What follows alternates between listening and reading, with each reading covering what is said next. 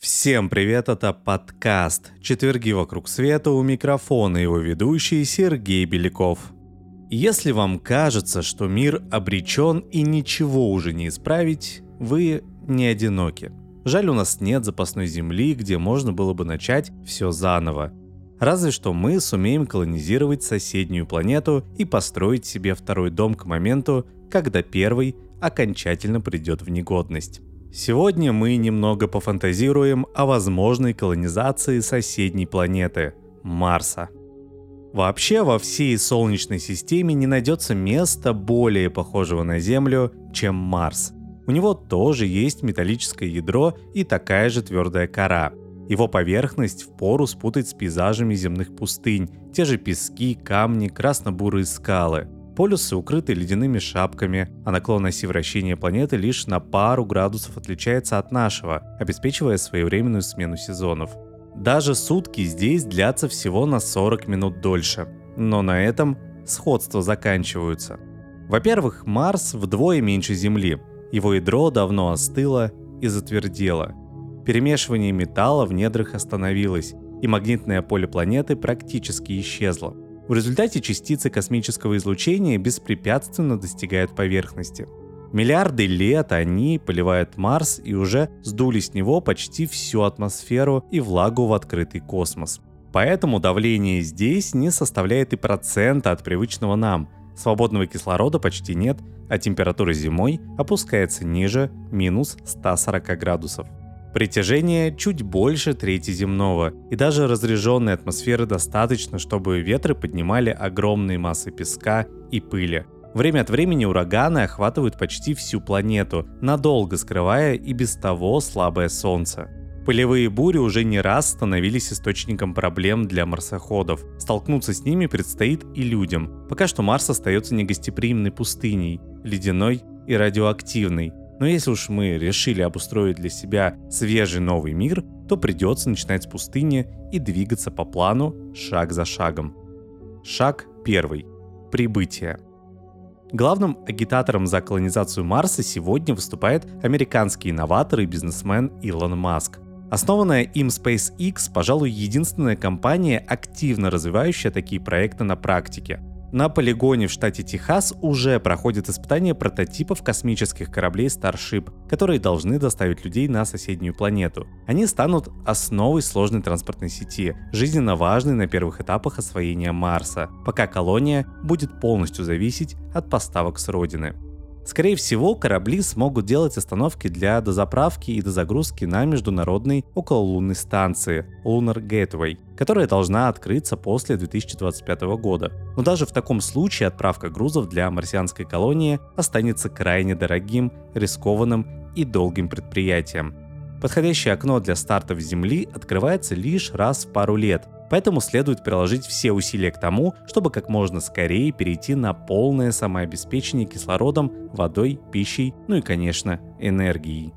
А вот как раз с энергией на Марсе большие проблемы. Излучение далекого Солнца здесь на 60% слабее, чем на Земле, да и его постоянно грозят закрыть песчаные бури. Разряженная атмосфера не способна вращать мощные ветряки, водоемов тут нет, а недра чересчур холодны для геотермальной энергетики. А на Марсе она обозвалась ареотермальной, от греческого названия планеты Арес. Поэтому поначалу обитаемой базе придется полагаться на компактные ядерные реакторы и топливо, привезенные с Земли. Шаг второй. Аванпост. Первые огоньки человеческой жизни на Марсе будут трогательно незаметны. Предваряя прибытие людей, роботы подготовят посадочные площадки, запустят реакторы, возведут герметичные помещения для жизни и работы, закачают в них чистый воздух под комфортным давлением. Для большей прочности сооружения сделают округлыми, без окон, с надежными шлюзовыми камерами для входа и выхода. Сверху их засыплют толстым слоем льда и грунта для защиты от холода и радиации. Со стороны аванпост человечества будет выглядеть малопримечательными кучами грязи. Такое жилище спроектировал исследовательский центр НАСА Лэнгли, и называется оно Mars Ice Home, что в переводе означает «марсианский ледяной дом». Внешне и по сути оно напоминает эскимосское иглу. Хозяйством вне помещений станут заведовать машины. Строительные материалы они смогут производить прямо на месте. Такие технологии уже отрабатываются. Например, продемонстрировано, что электролиз расплавленных силикатов, аналогичный марсианскому грунту, позволяет выделять из них ценные металлы, а в качестве побочного продукта не менее ценный кислород. Воду роботы добудут, растапливая лед, которого на Марсе вполне достаточно. Люди почти не будут выходить наружу, укрываясь толстыми стенами от невзгод все еще совершенно чужой планеты, но тем опаснее станут они друг для друга – мы все уже имеем тяжелый опыт выживания в изоляции, но того, с чем предстоит столкнуться первым колонистам, не испытывал никто. Даже участники полярных экспедиций и медицинских экспериментов не оставались друг с другом так долго и безальтернативно. Проект Марс-500 продолжался чуть больше 500 дней, в течение которых имитировался полет к Красной планете и обратно, без длительного пребывания на ней – чтобы не сойти с ума за годы совместной жизни, колонии обязательно придется расширяться и принимать новых граждан Земли. Шаг третий. Город. В одном из кратеров поблизости от скромной, покрытой грязью базы начнет подниматься сверкающий прозрачный купол нового города. Этот купол может быть сделан из аэрогеля, заполненного газом необычно легкого и прочного изолятора – Эксперименты показали, что слоя толщиной всего лишь 2,5 см достаточно для сохранения нужного тепла даже на Марсе. Обширное защищенное пространство позволит разместить внутри многие тысячи жителей. Энергии ядерных реакторов на всю инфраструктуру уже не хватит, и поблизости придется развернуть обширные поля солнечных батарей – из-за тусклого солнца покрыть ими придется куда большую площадь, чем понадобилось бы на Земле. Но места на планете пока хватит. Обширные пространства марсианской пустыни к тому времени будут оставаться неосвоенными и бесполезными. С них не получится даже собрать грунт, чтобы использовать его для выращивания парниковых растений. А все дело в том, что здешний реголит почти не содержит жизненно необходимых им нитратов, зато богат токсичными перхлоратами. Поэтому пища для обитателей разросшейся колонии будет производиться методами безгрунтового разведения, гидропоникой, то есть в воде с растворенными минералами, и аэропоникой, в воздухе, насыщенным водяным паром.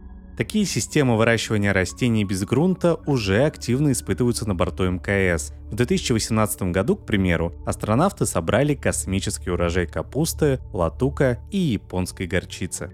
Еще перспективнее для Марса выглядит аквапоника, сочетающая разведение растений и рыб, которые способны обеспечивать друг друга питательными веществами. А вот мясо долго останется в дефиците и будет производиться лишь искусственно, например, из выращенных в пробирке клеток.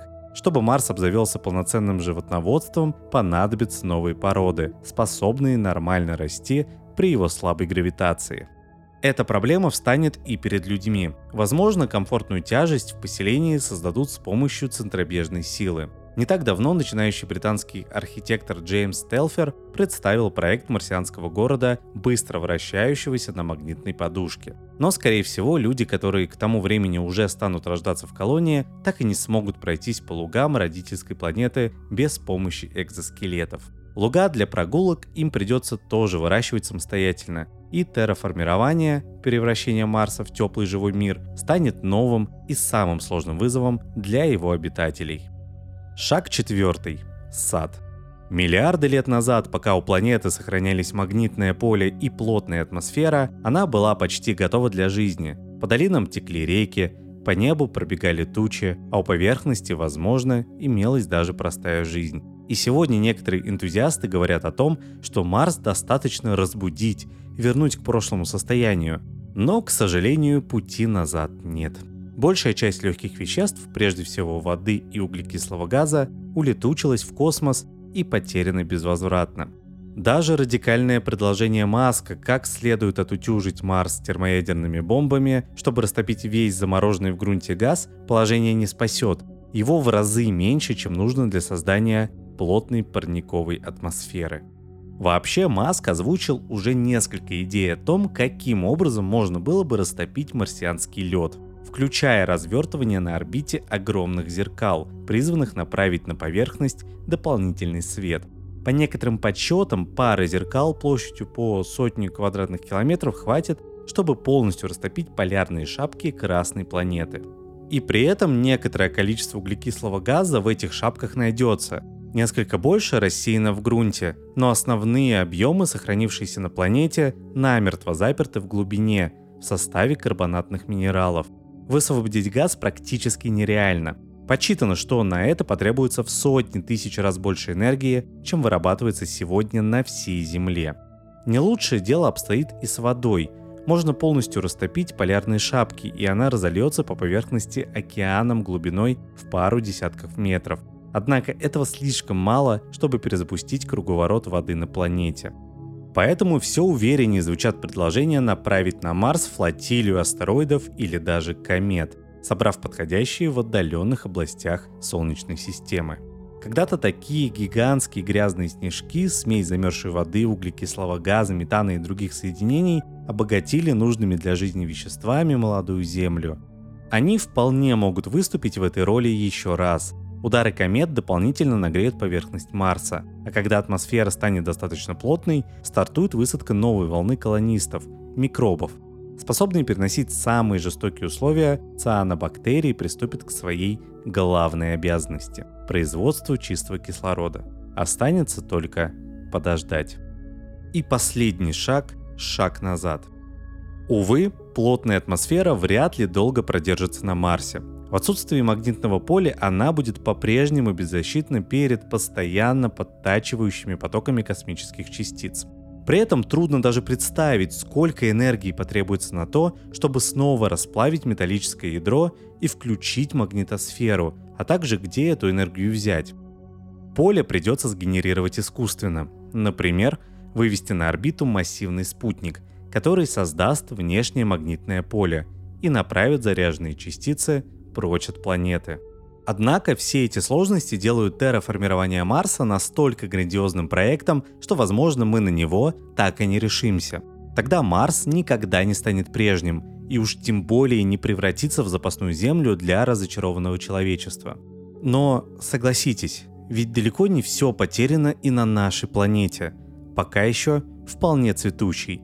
Исправить положение здесь и сейчас куда более реалистичная задача, чем высаживать тот же сад в соседней ледяной пустыне. А на этом все. Это был подкаст «Четверги вокруг света». До новых встреч!